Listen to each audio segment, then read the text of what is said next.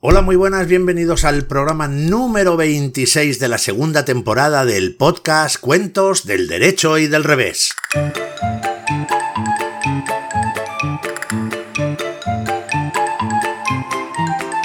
Y comenzamos como siempre en todos los programas saludando a nuestros queridos amigos que nos ayudan a conseguir este podcast, ni más ni menos que la gallina Nati Kismikis. Hola, muy buenos días, de celebración, estamos de celebración. Sí, tienes razón, Nati, tienes razón, pero vamos a esperar un poquito, vamos a ver, porque tenemos que saludar a nuestro queridísimo Pirata Burete. Hola, muy buenos días, Julianini, estamos de celebración, estamos de celebración. Bueno, bueno, oye, os veo animadísimos hoy, de verdad, así de gusto. Y saludamos también al insustituible perro Parkinson. Hola, muy buenas, Julianini. Hola, muy buenas, queridos amigos y amigas. Estamos de celebración, estamos de celebración. Sí, sí, sí, sí, es verdad, es verdad, estamos como locos. ¿Quién nos lo iba a decir? 26 capítulos de la segunda temporada, 26 capítulos de la primera temporada, eso hacen un total de 52 capítulos que a uno por semana quiere decirse que hace un año comenzamos el camino de este podcast. Y es el momento de agradeceros a todos vosotros y vosotras que escucháis el podcast, sin el cual nada de esto tendría sentido. Así que os decimos todos muchas gracias.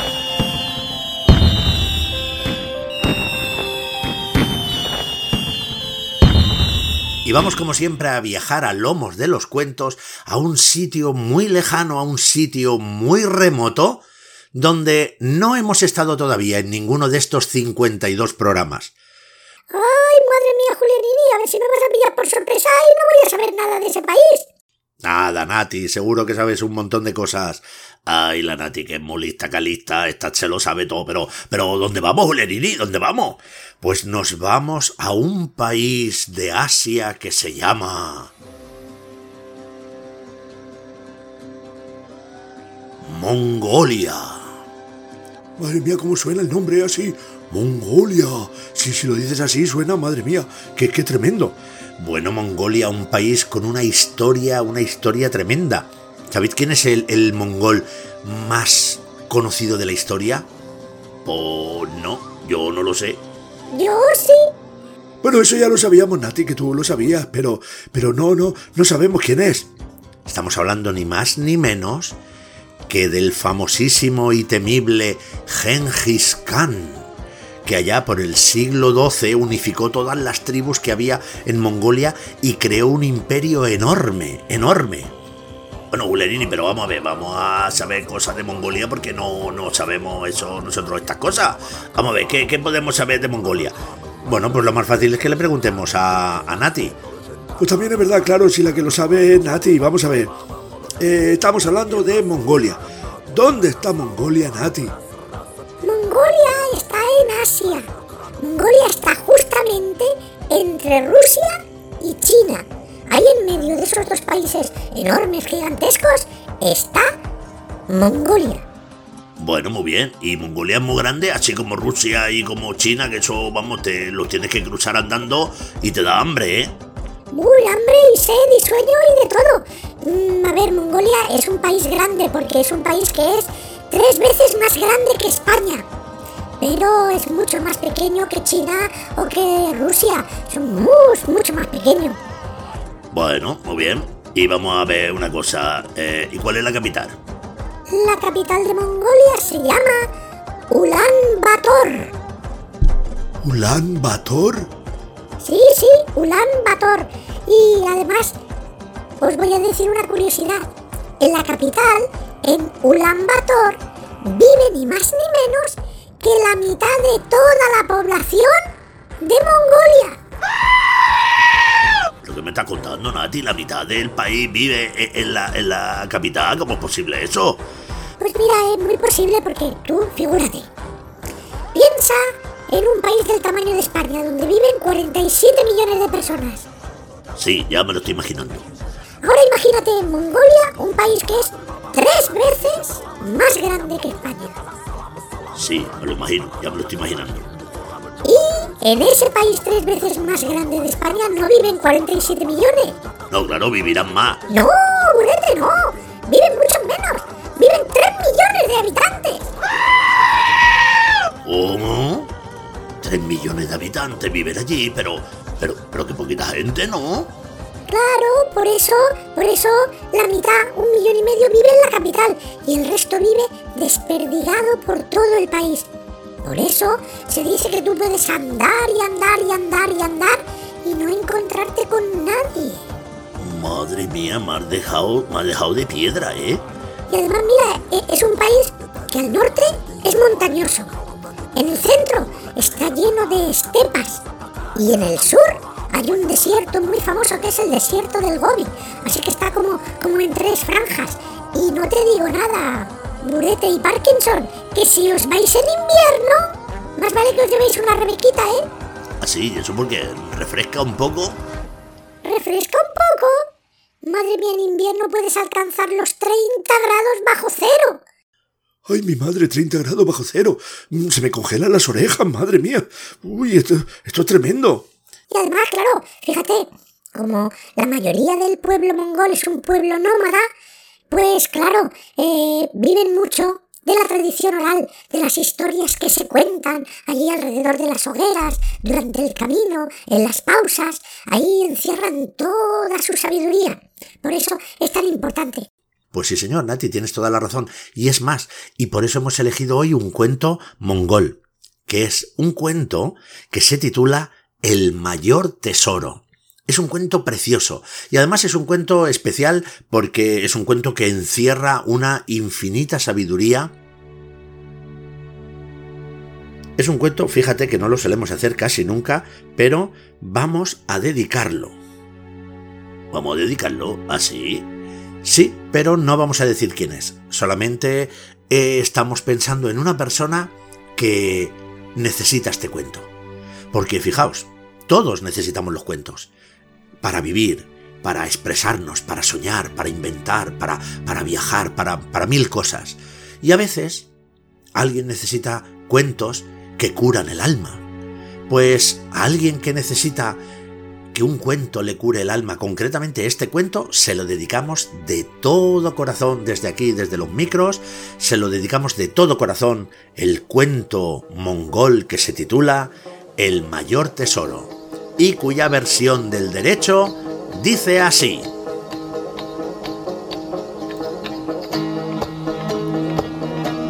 Si cerramos los ojos podemos viajar hasta las inmensas estepas de Mongolia y allí encontraremos en medio de una llanura interminable una tienda.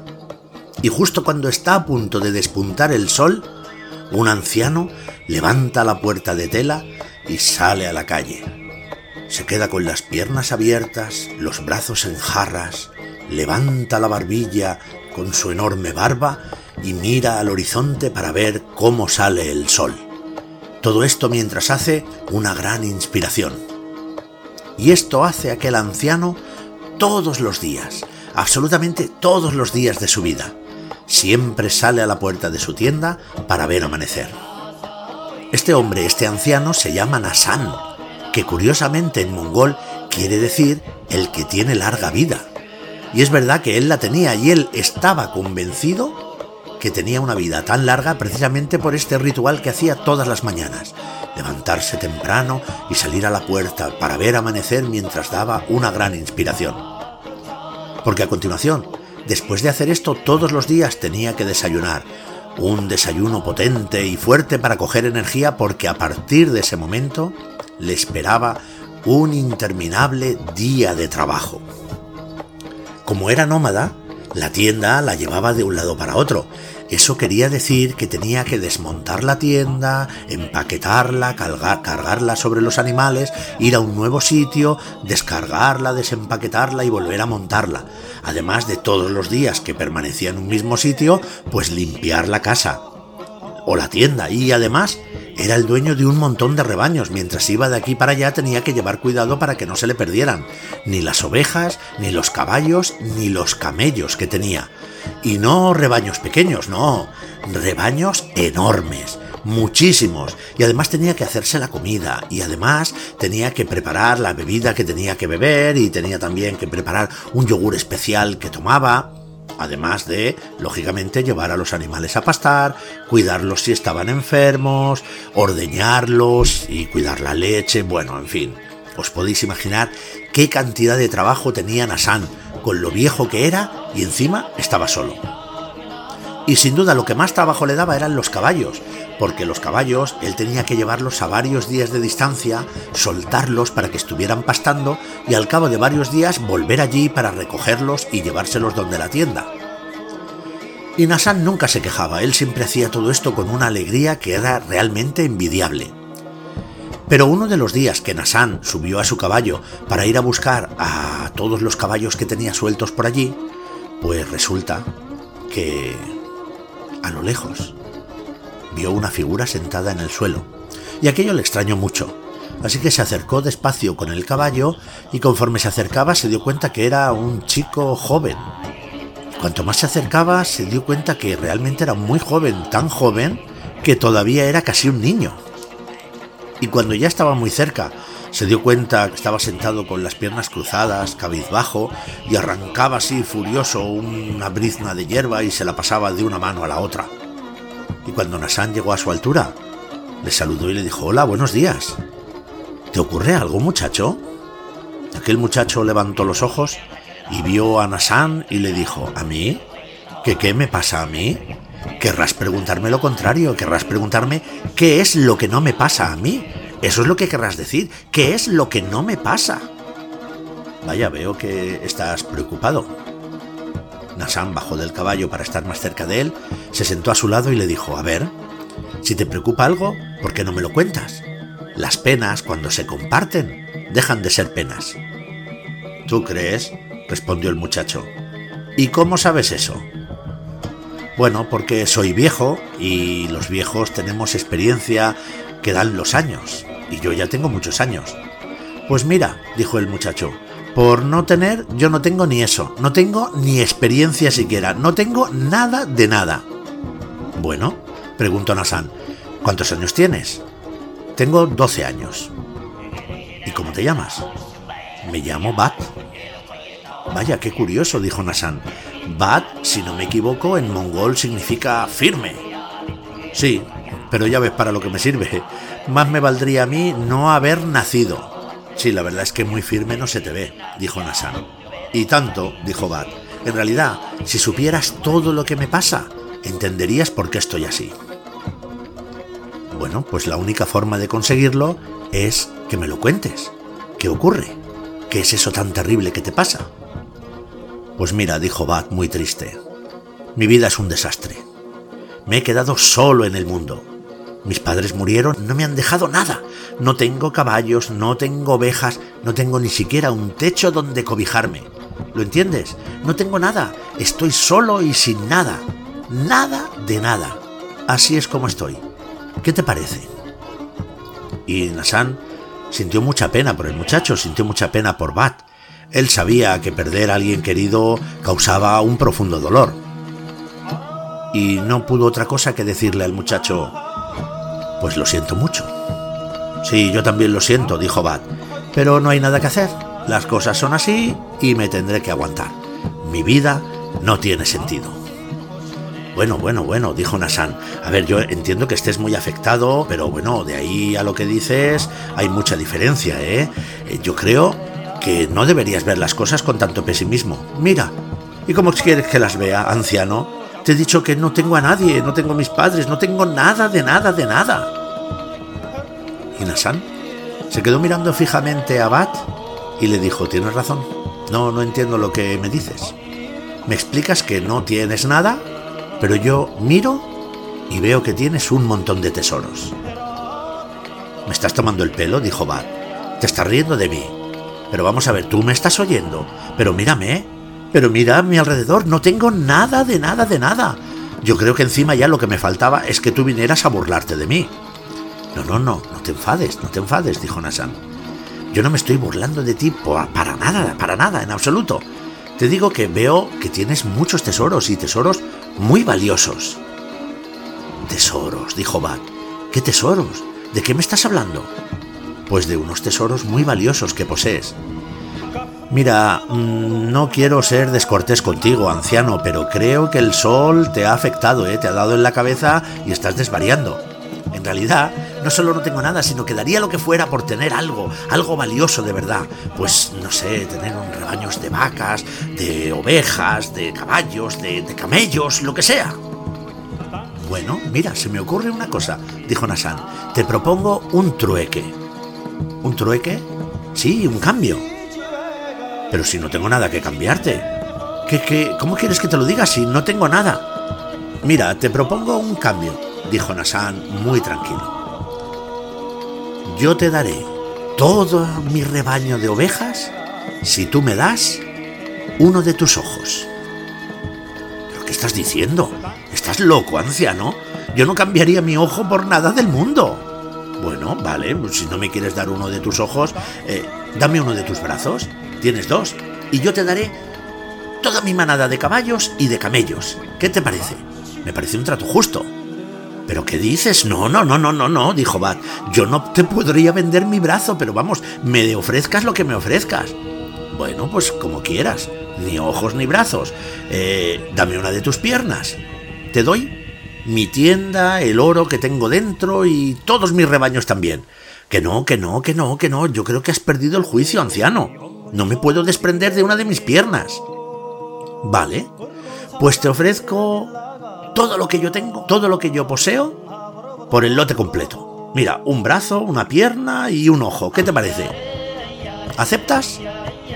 No, no, de ninguna manera. Mira, por ninguna manada de caballos, ni de camellos, ni de ovejas, ni tiendas, ni oro te voy a vender yo mi ojo, mi brazo, mi pierna.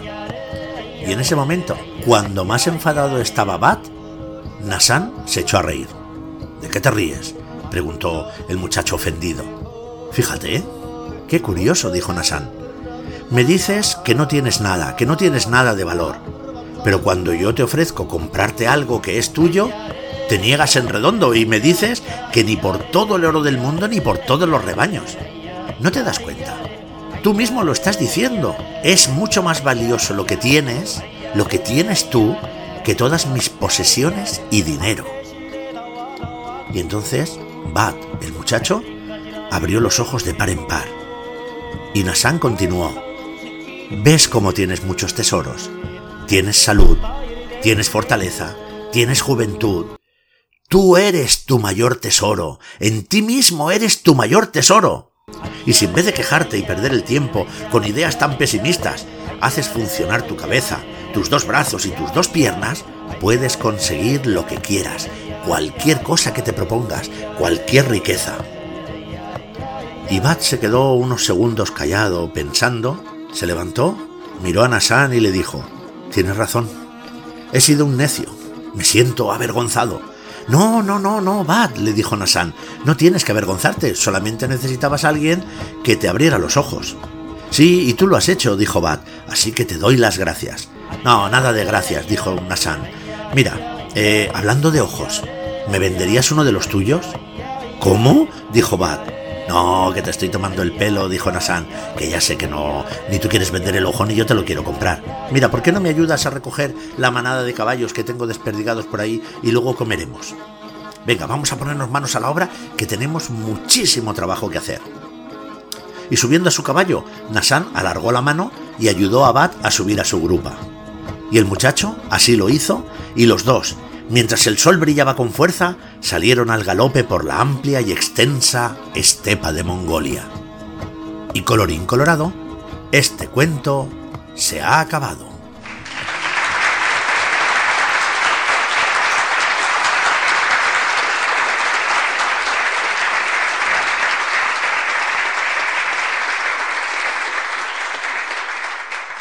Bueno, bueno, bueno, bueno, qué cuento a la vez tan sencillo y tan profundo.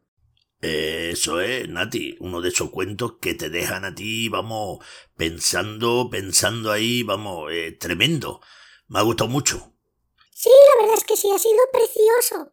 Bueno, pues me alegra.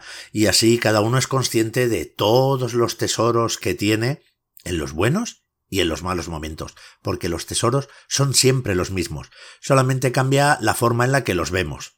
Ay, cuánta razón tiene Julianini, cuánta razón. Pero, ¿sabes lo que te digo, Julianini? Estoy viendo yo aquí a, a, Parkinson muy callado. ¿Eh? ¿Por qué? ¿Por qué dices eso, Burete? Porque si yo, yo sé lo que pasa, yo sé lo que pasa, que tú, tú hoy lo tienes muy difícil. Pero, ¿por qué dices eso? Porque, claro, a veces hay países que son más cercanos y puede, son más conocidos los libros, los autores y tal, pero hay Parkinson, yo sé que tú con Mongolia pues, lo has tenido muy difícil. Claro que sí, guapi. Pues mira, te voy a decir una cosa, la verdad es que no ha sido nada fácil. Sí, lo imaginamos, lo imaginamos eh, Parkinson, pero yo sé que tú te pones a leer, investigas, vas de un lado para otro, buscas referencias hasta que encuentras siempre algo, algo genial, algún libro, alguna recomendación. Pues sí, señor. Y hoy os traigo una que si os ha parecido bonito el cuento, esto ya os va a derretir. ¡Ay, madre mía, pero qué me estás diciendo! Parkinson, qué ganas de escuchar, ¿qué, qué, qué, qué es? ¿Es, algún libro? No, no es algún libro. Es la historia de una biblioteca en Mongolia. Bueno, madre mía, oye, eh, ¿qué ganas? Venga, pues eh, cuéntanos. ¿Una biblioteca?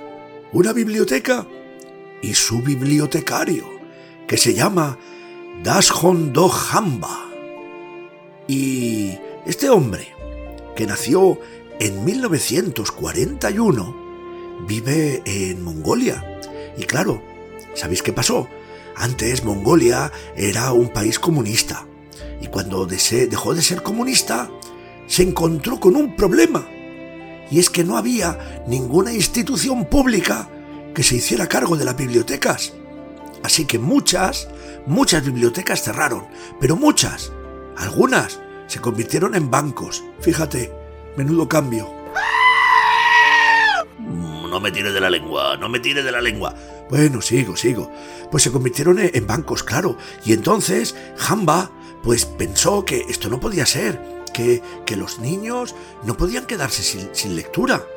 Y entonces, ¿sabéis qué hizo? No, ¿qué hizo? Pues creó una biblioteca móvil. Ah, mira, se compró un coche. ¿No? ¿Un camión? ¿No? ¿Un autobús? No, señor. Se compró un camello. Lo llenó de libros y desde hace más ya de 25 años viaja por el desierto del Gobi, donde están además todos los nómadas en, en Mongolia, y con la única colaboración de su mujer y de su hijo, ha recorrido ya 137.000 kilómetros llevando su camello lleno de libros. Y él dice que su biblioteca es diferente a las demás, que las paredes de la sala de lectura están hechas de montañas cubiertas de bosques, el techo de la biblioteca es azul y el suelo es una estepa cubierta de flores y la bombilla de la lectura es el sol.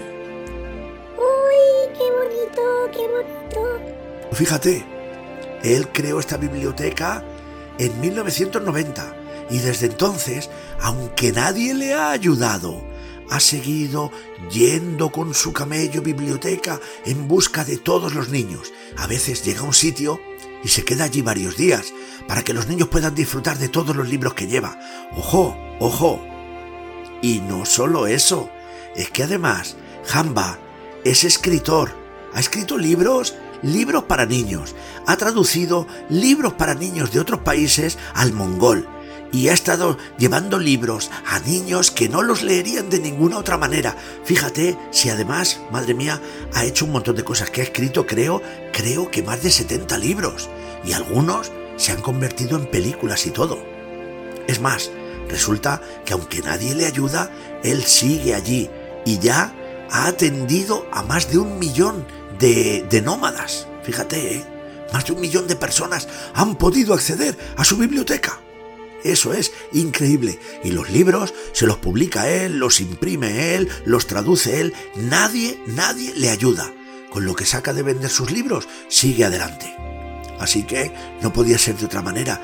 En el año 2006, a Jamba le dieron el Premio Internacional de Promoción a la Lectura. Y ahí sigue.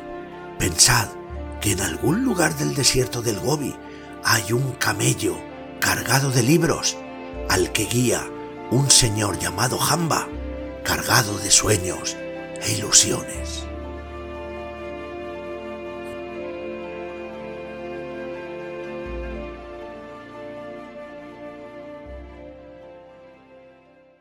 Madre mía, Parkinson, qué historia más bonita.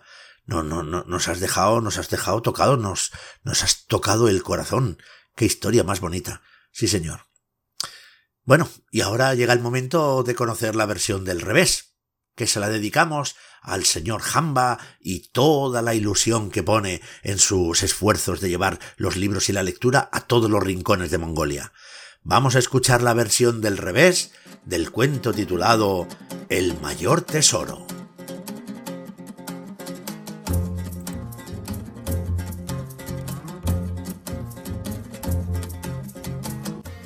Pues esta versión del revés nos lleva de nuevo a las inmensas estepas de Mongolia, donde encontramos a un joven muy parecido a Bat, el del cuento del derecho, que estaba sentado en el suelo muy abatido y muy triste. Se le oía de refunfuñar desde lejos, pero, pero por allí no pasaba nadie. Pero resulta que en aquel lugar de la estepa habitaba un fantasma, el fantasma de un anciano. Aquel fantasma era el fantasma del anciano Nasan, que era uno de los protagonistas de nuestro primer cuento. Así que el fantasma de Nasan pululaba por aquella zona de la estepa cuando se encontró con aquel joven.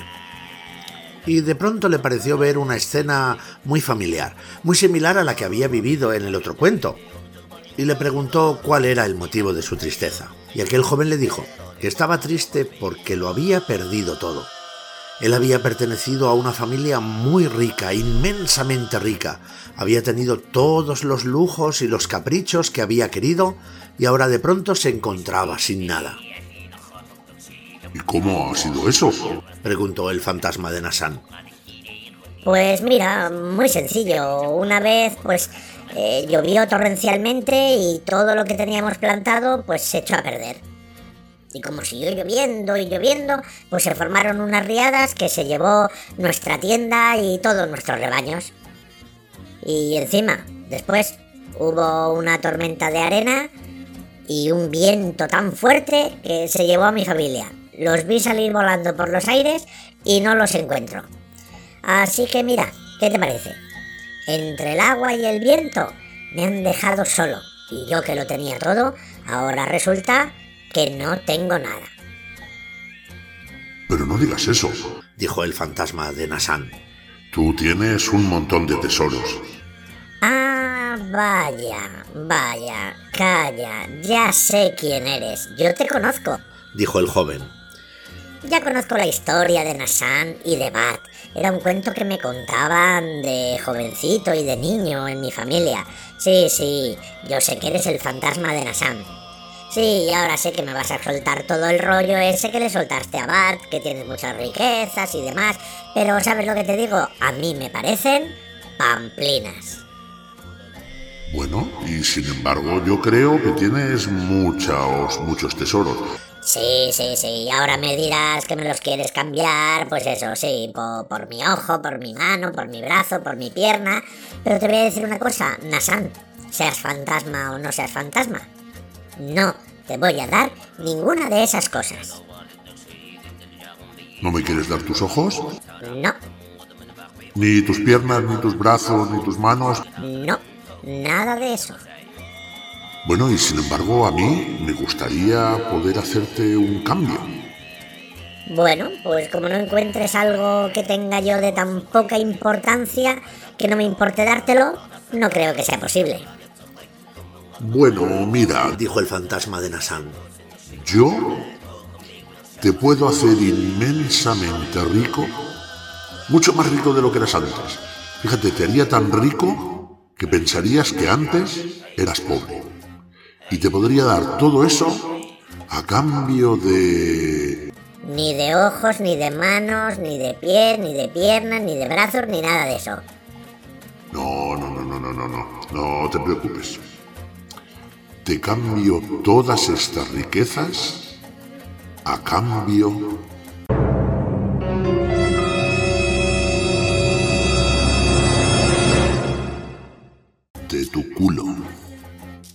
¿Cómo? ¿A, a cambio de mi culo? ¿Tú quieres que yo te dé a ti mi culo y tú me haces rico? Efectivamente, eso es lo que te estoy proponiendo. Y entonces aquel joven se puso a pensar que realmente perder el culo tampoco podía ser tan importante. Una mano, un brazo, una pierna, sí, y, y los ojos. Pero el culete, en realidad, podría prescindir de él sin problema. Y a cambio, sería el hombre más rico del mundo. Así que después de pensarlo un rato, porque se olía que podía haber algún tipo de trampa, le dijo que sí, que de acuerdo. Así que mágicamente se produjo el intercambio.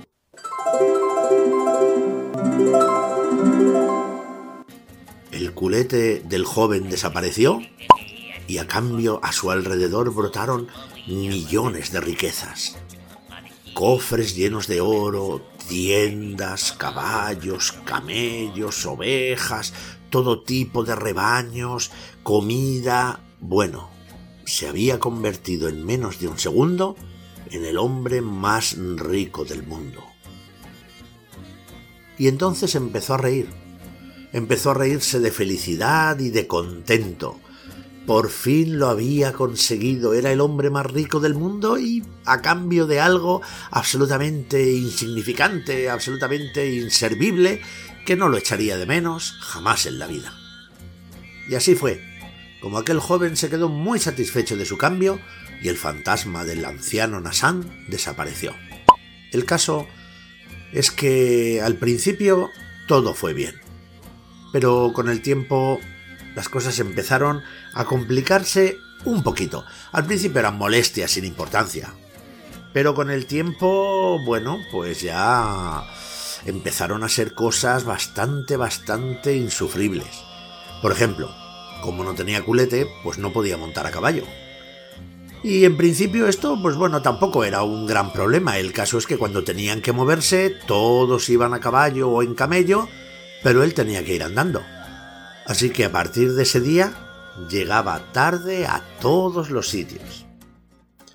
Bueno, esto podía más o menos llevarlo sin mucho problema, pero claro, cuando tenía que sentarse a comer, pues no podía. Tenía que comer de pie. Y un día o dos o tres, pues no importan, pero cuando tienes que estar semanas y semanas de pie comiendo, pues es un engorro bastante importante. Ojo, y eso no era lo peor. Claro que no es que no se podía sentar a la hora de comer, es que no se podía sentar. Entonces se pasaba todo el día, desde el principio hasta el fin, de pie, porque no podía sentarse en ningún sitio, porque no tenía culete. Y conforme iba transcurriendo el tiempo, se dio cuenta que había creído que perder el culete era una cosa insignificante, pero resulta que tenía su importancia. Y empezó a pensar si le compensaba esa pérdida con todo lo que había ganado. Al final, era tal su incomodidad que decidió que no le compensaba. Así que comenzó a llamar a gritos por la estepa al anciano Nasan. Y todos los días se levantaba y llamaba gritando a Nasan que no aparecía. Nasan se hizo esperar, pero al final, al cabo de varios días, apareció y se encontró al joven mucho más abatido y mucho más triste de lo que lo había encontrado la primera vez. Y Nasan le preguntó, Pero, ¿cómo es posible que estés tan triste? Ahora eres rico. Es lo que tú querías. Mira, no solo estoy triste, es que estoy hecho polvo, es que no puedo ni con mi alma porque llevo sin sentarme meses y estoy agotado, me duelen las piernas, me duele la espalda. Te voy a decir una cosa, te voy a decir una cosa. Mira, quiero recuperar mi culete y me da igual si te llevas todas las riquezas que tengo. Y entonces, Nassan se lo devolvió. Le quitó todas las riquezas. Pero a aquel joven no le importó, porque ahora que estaba completo, podía él mismo, con sus fuerzas, con sus ganas y con su ímpetu, luchar para conseguir cualquier cosa que quisiera. Y colorín colorado, esta versión del revés se ha acabado.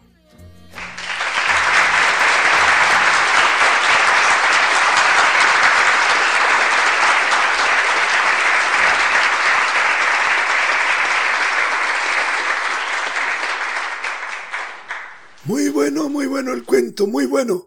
Sí, señor. Eso es la prueba de que a veces no le damos importancia a todas las cosas que tenemos. Sí, es verdad, a veces creemos eh, solo en darle importancia a las cosas grandes y a veces nos olvidamos de las pequeñas, de los pequeños detalles. Sí, señor. Esa es la cuestión. Y esa es una de las cosas de las que habla este cuento. Bueno, y ya sabéis que después de contar el cuento tenemos la sección... La palabra del día. ¿Y hoy qué palabra tenemos, Julianini? Pues mira, la palabra de hoy, Nati, la hemos dicho muchas veces. Hemos hablado que en Mongolia hay muchos nómadas. ¿Y qué es un nómada? Un nómada, o una familia nómada, es aquella que no tiene un lugar fijo de residencia. Es decir, no viven como a lo mejor nosotros en un pueblo o en una ciudad, sino que viven donde necesitan. ¿Esto qué significa? Suelen ser cazadores, recolectores y llevan toda su vida a cuestas. Montan y desmontan su casa, que suelen ser tiendas, y van con sus caballerías y sus camellos donde necesitan, y ahora necesitan pasar una temporada en la estepa, pues ahí plantan su tienda y están el tiempo que hace falta, unos meses. Después hay que venirse más hacia los bosques o hacia el desierto, lo vuelven a recoger todo, lo montan en sus caballerías y van a otro sitio donde vivir. Es gente que vive moviéndose de un sitio a otro. Madre mía, eso es nómada, eh, madre mía, pues eso es, eso es increíble, eh. Sí, sí, sí, es una vida además muy, muy, muy exigente. Lógicamente también es gente que no tiene, digamos, grandes lujos ni, ni excesivas posesiones, porque cuando tienes que mover continuamente lo que tienes de un lado a otro, no te puedes permitir tener cosas innecesarias que te hacen perder tiempo y esfuerzo. Pues es verdad, eso está, eso está muy bien pensado, muy bien pensado. Bueno, y ahora chicos, sabéis que, bueno, yo estoy preocupado porque con el vecino, eh, sabéis que está, está el pobre convaleciente que está después del accidente que tuvo. Sí, bueno, el accidente es que le cayó un coco en toda la cocorota, ¿eh? Le cayó de, de la palmera. Bueno, o eso dice él, porque yo creo que él no salió de, de España. Bueno, bueno, lo que sea, no lo sabemos.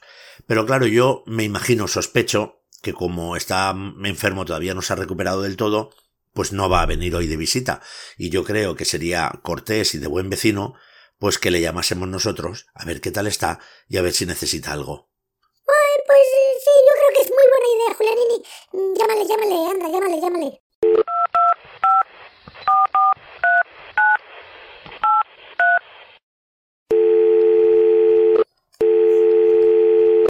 ¡Vecino! ¡Vecino! Hola, vecino. Hola, ¿qué pasa? ¿Qué quiere usted? Hola, buenos días. Eh, dígame. Que me he enterado que el vecino está malo. Está convaleciente, que, que ha tenido ha tenido un accidente o algo así, ¿no? Hola, vecino, ¿qué tal está? Eh, ¿Cómo se encuentra usted? Bien, bien, yo me encuentro muy bien, pero en realidad yo quería preguntar por el famoso dentista loco del bosque. Ya, pero es que yo no le hablo a usted, es que yo le hablo a nuestro vecino, el famoso dentista loco del bosque, no es a usted. Ah, ¿no es a mí? Entonces, ¿con quién habla? Pero si me ha llamado usted a mí. Sí, sí, sí. Sí, le he llamado, le he llamado yo. Estamos preguntándole cómo está. No se preocupe, que ahora se lo digo. Pues yo creo que me encuentro ya un poquito mejor, creo, eh, creo. Me duele menos la cabeza, pero todavía sigo con la cabeza vendada. Pues vecino, que dice que se encuentra algo mejor. Sí, claro, ya sé que me encuentra algo mejor, señor perro Parkinson, si se lo acabo yo de decir a usted. Sí, sí, sí, sí, lo sé, pero, pero es que no, no, no es a usted al que le está hablando Parkinson, le está hablando al vecino. Es que el vecino se ha puesto malo. Yo qué sé, ¿cómo si, si se va a poner malo o algo así? Pero está mejor o no está mejor, es que ya no lo sé. Madre mía, mira, y ahora me suena el teléfono a mí. Pero, pero, ¿quién será? Sí, dígame. Soy el doctor Ramón Rodríguez Rey de la Red. Ah, sí, sí, sí, sí, doctor, sí. Diga, diga, dígame, dígame. ¿Que cómo está el famoso dentista loco del bosque? ¿Si está mejor o no? Pero se quiere callar. Que no le estoy hablando a usted. No me estás diciendo a mí. Entonces, entonces, ¿por qué me has llamado? Vamos a ver, madre mía, esto, esto se está liando. Esto se está liando. ¿Qué, pero, pero qué es un lío? ¿Está mejor? ¿Está peor? ¿Hace falta que vaya a reconocer al enfermo? No, no, no, no, no, no hace falta, no hace falta. Que no hace falta que pregunte por él. Pero si yo solamente quería ser cortés. ¿Que se le han hinchado los pies? ¡Oh, eso es malo, requete malo! Pero bueno, vamos a ver. ¿Quién me llama? Que todavía no me he enterado de nada. Yo le estoy llamando yo, Julianini. No, he llamado yo y no le he llamado a usted, Julianini. He llamado a la señorita Nati Kismikis. Sí, sí, pero, pero que Julianini no estaba hablando con usted. Bueno, a ver si ponemos un poquito de orden. Por cierto, que me he enterado que es el cumpleaños del podcast. ¡Felicidades! ¡Cumpleaños feliz! ¡Cumpleaños feliz! Pero se quiere callar usted. Que me callé yo. Pero si no he hablado. Bueno, pues si no quieren que hable yo, pues mire, rectifico y cuelgo, ¿eh? Bueno, bueno, chicos y chicas, ya veis que esto, esta casa se ha vuelto de pronto una locura increíble, que esto no hay quien se aclare, así que yo creo que lo mejor es que digamos que ha llegado el momento